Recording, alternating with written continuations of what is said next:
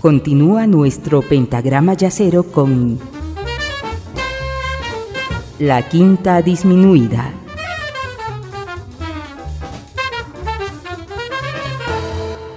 Alfonso Cardenal dice que cuando Bill Evans acariciaba las teclas blancas del piano, el mundo se paraba, dejaba de girar, de latir, de respirar. Las teclas negras volvían a insuflar la vida y el proceso se volvía a poner en marcha dulcemente. Su peculiar cadencia y su inusitada dulzura a la hora de volar sobre las teclas generaron una música que trascendía las notas y sonidos para adentrarse en una dimensión puramente emocional. Bill no tocaba el piano, tocaba el alma de los oyentes. Como el resto de aquella brillante camada, Evans creyó que las drogas lo hacían un músico especial. Como Charlie Parker o como Chet Baker, el pianista se adentró en lo más profundo de las tinieblas para encontrar su duende, para dar con las claves de su instrumento, y como Chet y Charlie, se dejó la vida en lo que sus amigos calificaron como el suicidio más largo de la música. A diferencia de los otros dos genios, Bill aguantó mucho y su música vivió entre altibajos.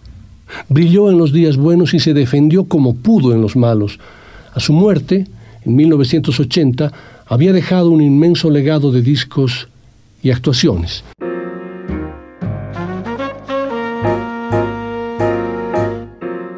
Texto absolutamente prolijo, Alfonso Cardenal continúa mencionando que viajar por la música de Bill Evans es recorrer el mapa emocional del ser humano, cruzar melancolías, atravesar traiciones, sobrevolar breves momentos de éxtasis.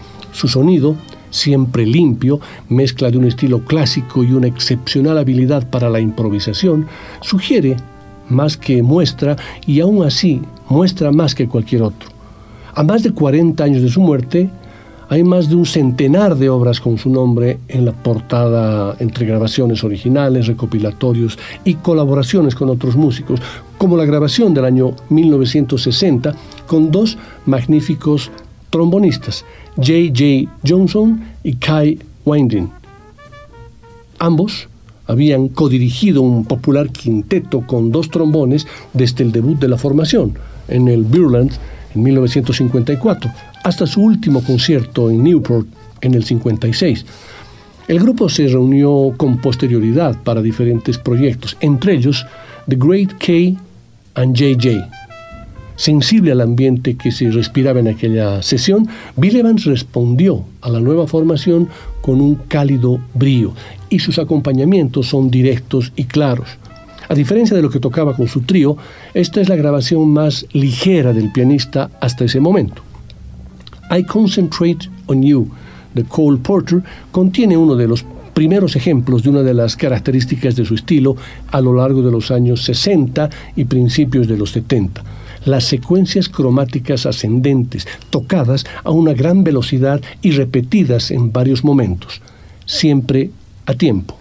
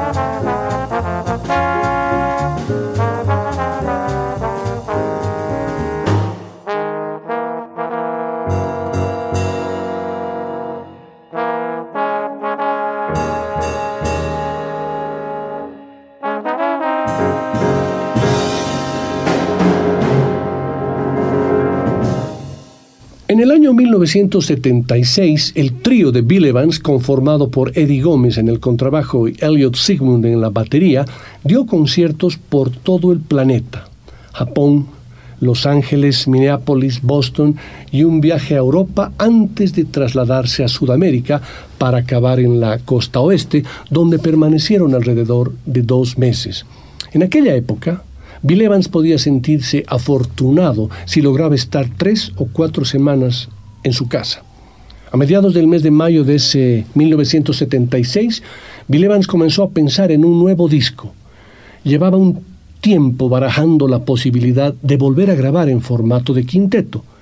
Helen King, su manager, le propuso fichar a Harold Land para el saxo tenor y a Kenny Burrell para la guitarra, pero lo que realmente quería Evans era tocar con una sección rítmica totalmente nueva y atípica, y puso sobre la mesa los nombres de Ray Brown y Philly Joe Jones.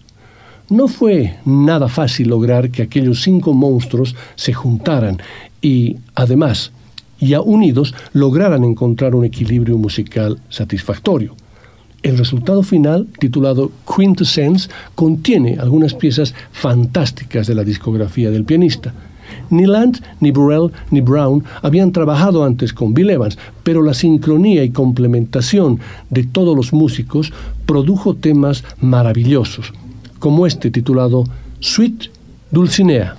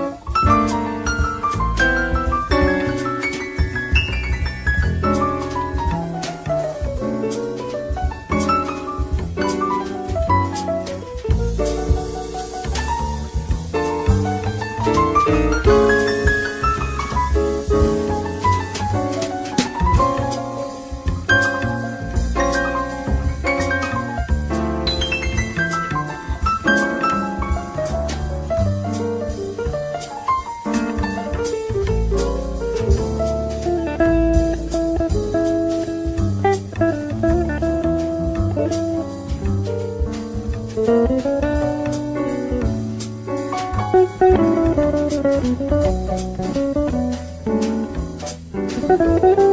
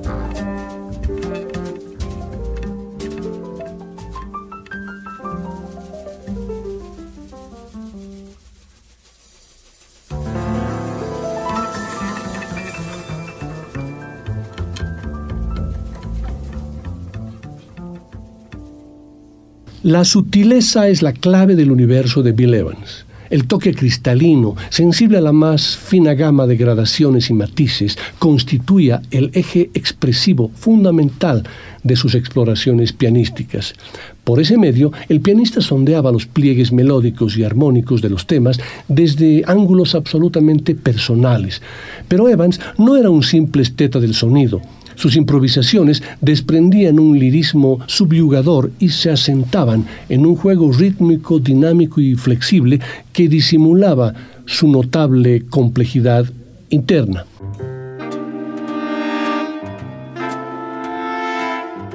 La posición en la historia del jazz del saxofonista y compositor Oliver Nelson sería menos favorable si no hubiera grabado un afortunado día de 1961 el álbum The Blues and the Abstract Fruit, una obra maestra difícil de encuadrar en una escuela concreta.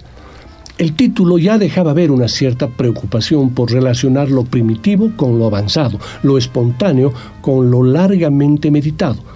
El contraste se acentuaba con los dos solistas principales escogidos para la sesión, el arrollador Freddie Hubbard, capaz de responder a cualquier exigencia en aquella época, pero siempre fiel a las señas de identidad esenciales del hard pop, y Eric Dolphy, punta de lanza de las tendencias renovadoras del jazz en aquellos comienzos de la década de los 60. Por otra parte, es evidente que con los nombres que Oliver Nelson eligió para la sección rítmica, Bill Evans al piano, Paul Chambers al contrabajo y Roy Haynes a la batería, deseaba crear un clima similar al que impregnaba la música de Miles Davis en su inmortal Kind of Blue. El tema que, seleccionado de ese hermoso disco, tiene por título Yearning y presenta a Bill Evans, que es el centro de nuestra sesión, en un formato de sexteto.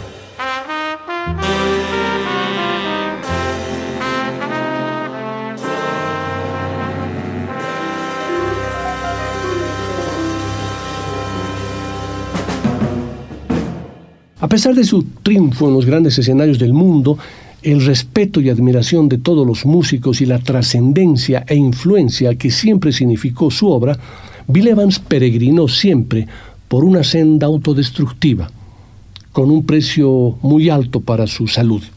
Los suicidios de Elaine, su segunda esposa, y de su hermano Harry, sumados a la muerte de Scott Lafaro, su alter ego musical, fueron golpes de los que no logró levantarse nunca.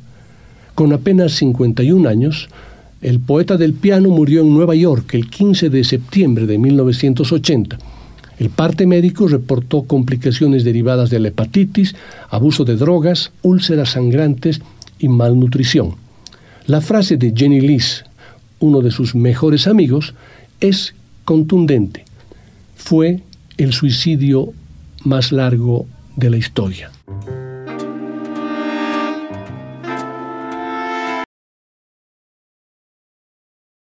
Bill Evans grabó tres temas en el álbum del saxofonista Sahib Shihab, un disco que tiene una formación que encaja perfectamente en esta sesión, en la que he querido compartir con ustedes diferentes tipos de ensambles de los que fue parte Bill Evans, ya sea en discos a su nombre, en otros en que fue partner de otro maestro y algunos más en los que figura como sideman. El siguiente tema que vamos a escuchar titula Le Sneak, que tiene una formación poco usual sobre todo en el ámbito de la discografía de Bill Evans, ya que a la sección rítmico-armónica de piano, batería y contrabajo, Bill Evans, Art Taylor y Oscar Pettiford, se añaden tres instrumentos de viento, de caña específicamente, un saxo alto, un saxo tenor y un saxo barítono, Phil Woods, Benny Golson y Sahib Shihab.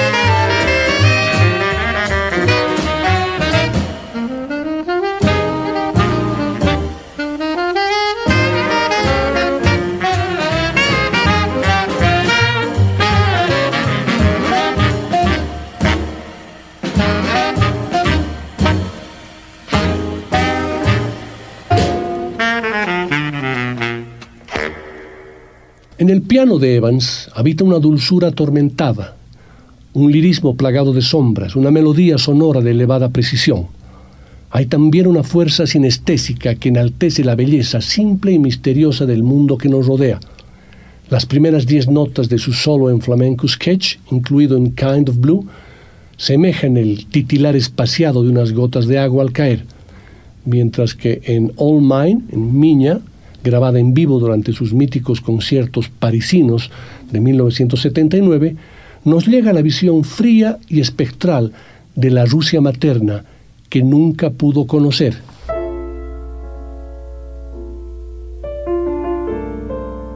Aunque Chet Baker y Bill Evans eran músicos muy líricos e introspectivos que podían haber formado un equipo maravilloso, solo grabaron juntos en un par de ocasiones. Coincidieron en el estudio un 30 de diciembre de 1958, un 19 de enero de 1959 y el 21 y 22 de julio de ese mismo año.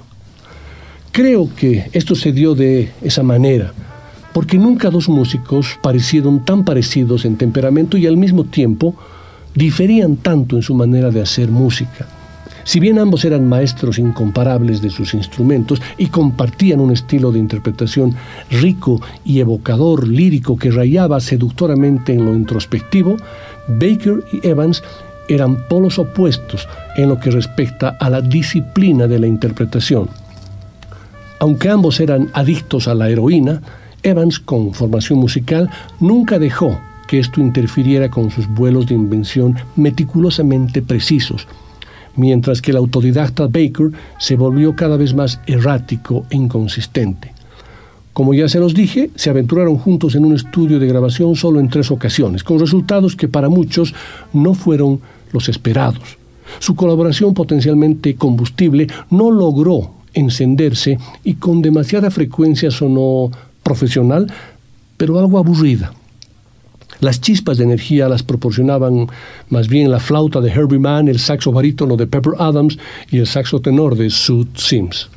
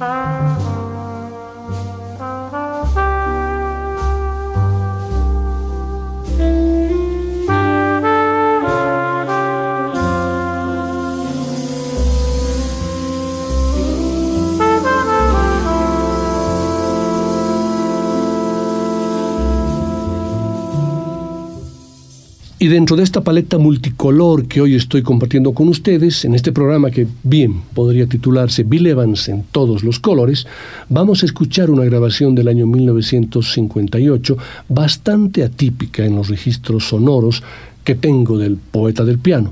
Corresponde al septeto de Don Elliott que además de la base de piano, batería y contrabajo, se añaden trompeta, un clarinete bajo, un arpa, un saxo tenor, una flauta, y un coro.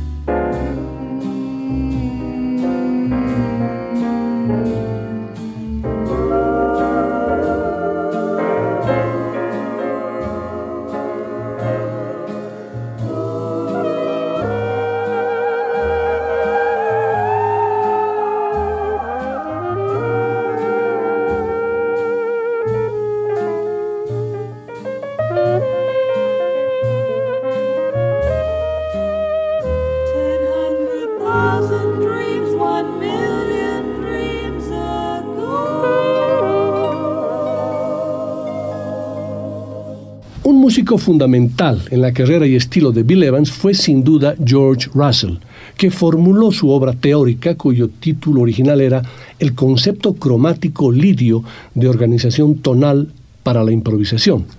Bill Evans descubrió este universo en 1955 y no tardó en absorber ese lenguaje.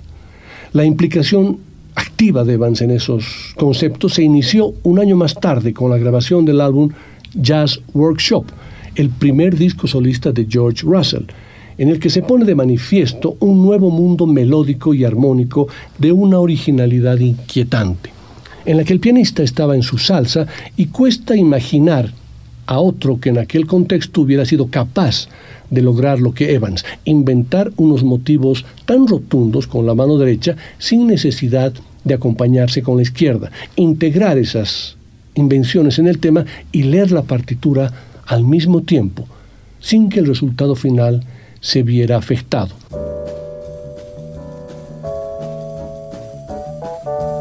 En el año 1972, Bill encargó a George Russell una obra.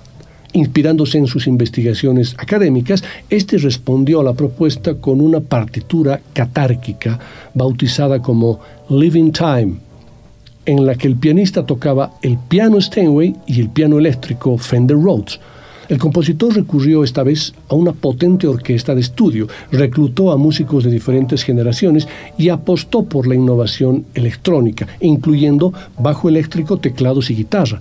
George Russell combinó eficazmente la tuba con el bajo eléctrico, definiendo a las mil maravillas el papel del instrumento de metal. Evitó los pasajes orquestales excesivamente sentimentales y dejó el lirismo de la pieza en manos de Bill Evans y su Steinway, una decisión que aligeró significativamente el peso de la composición. En esta sesión, a la que he bautizado como Bill Evans en todos los colores, vamos a escuchar a la orquesta de George Russell con Bill Evans al piano en el tema titulado Events 6.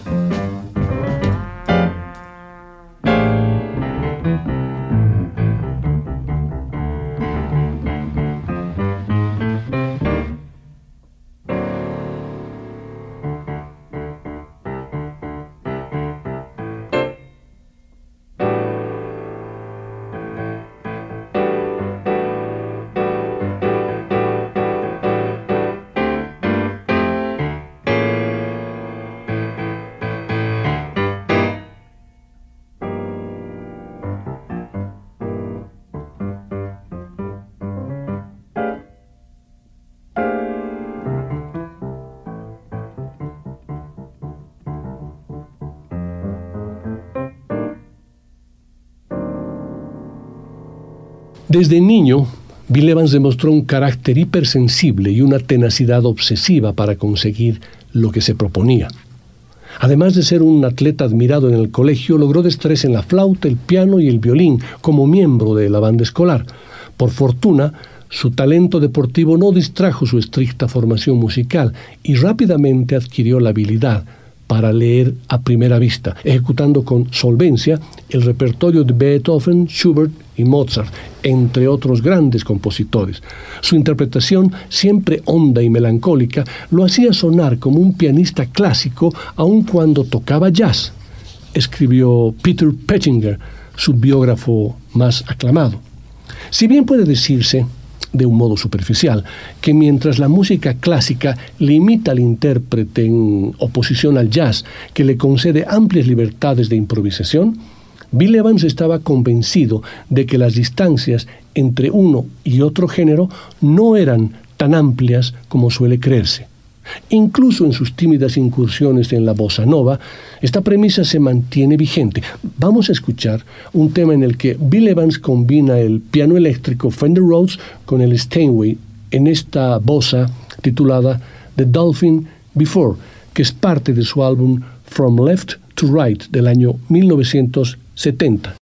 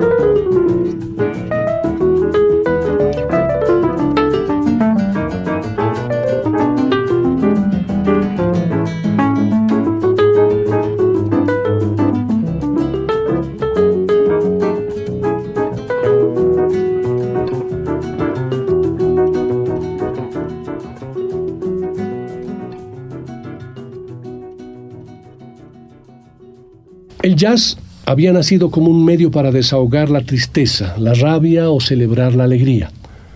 Era una comunicación de dentro a afuera. Bill Evans lo convirtió en una conversación íntima, replegada en sí misma.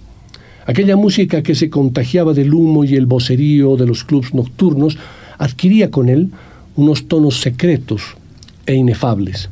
Sus solos reclamaban una escucha recogida y ensimismada. En algunos momentos su delicadeza parecía incluso encontrarse más cerca del silencio que del sonido. Y también cuando escogía un tema más enérgico, sus interpretaciones daban la curiosa impresión de proyectarse hacia adentro. Al ser un músico de extracción clásica, las ascendencias cultas están presentes en su estética. Muchos músicos excelentes, pianistas, cultores de la música clásica, han hecho incursiones en el jazz con debatibles resultados. Dos vienen a mi mente en este momento, el austriaco Friedrich Gulda y el estadounidense André Poivin. Pero solo uno partió del jazz, espumó de los clásicos modernos, lo que su arte requería, y regresó al jazz para vivificarlo con una fórmula que habría halagado a Haydn y Mozart, el gran trío. Alfred Brendel, gran pianista y erudito, luego de escucharlo en Nueva York, escribió, quien desee iniciarse en el idioma del jazz no hallará mejor guía que Bill Evans. Él no toma el sonido del piano como un absoluto, es su punto de partida para largos viajes a la estratosfera o a las profundidades de la Tierra. ¿Se puede pedir más? En el año 1965, Bill Evans grabó un disco con una orquesta bajo los arreglos de Klaus Ogerman en composiciones de Granados, Bach, Scriabin, Chopin y Fouet. En todas estas interpretaciones desplegó toda su técnica armónica y sus conceptos de improvisación. Vamos a cerrar esta sesión escuchando a Bill Evans en la composición de Gabriel Fauré, titulada simplemente como Pavana, una breve pieza escrita para piano y voces. La obra, con coro o sin ellos, ha gozado desde su estreno de inmensa popularidad. Esta es La Pavana, opus 50, interpretada por el trío de Bill Evans, al que se suma una importante sección de cuerdas y alguna que otra madera por ahí. Todo bajo los arreglos de Klaus Ogerman.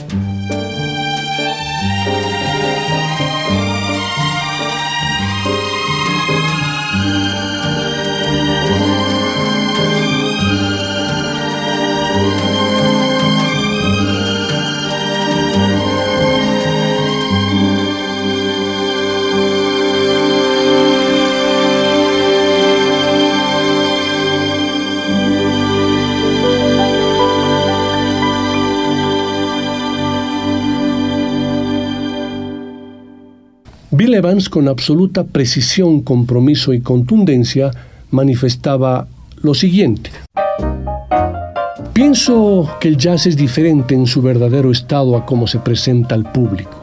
Se tiene de él una idea que no resulta certera.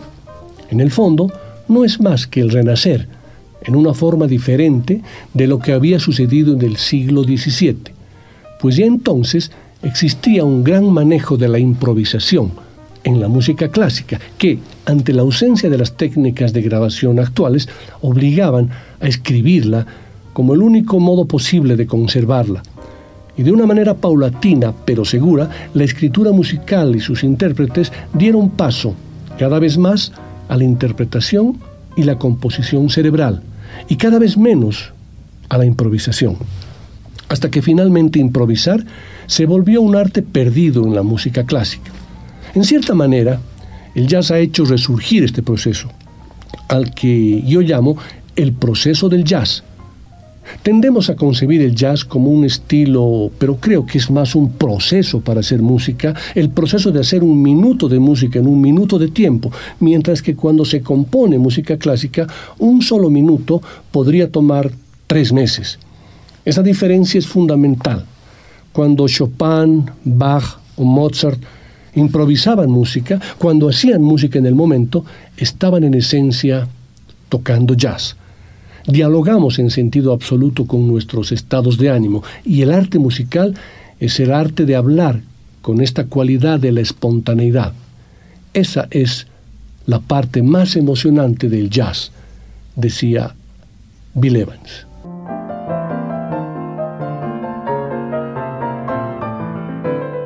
Muchas gracias por su compañía y hasta nuestra próxima sesión.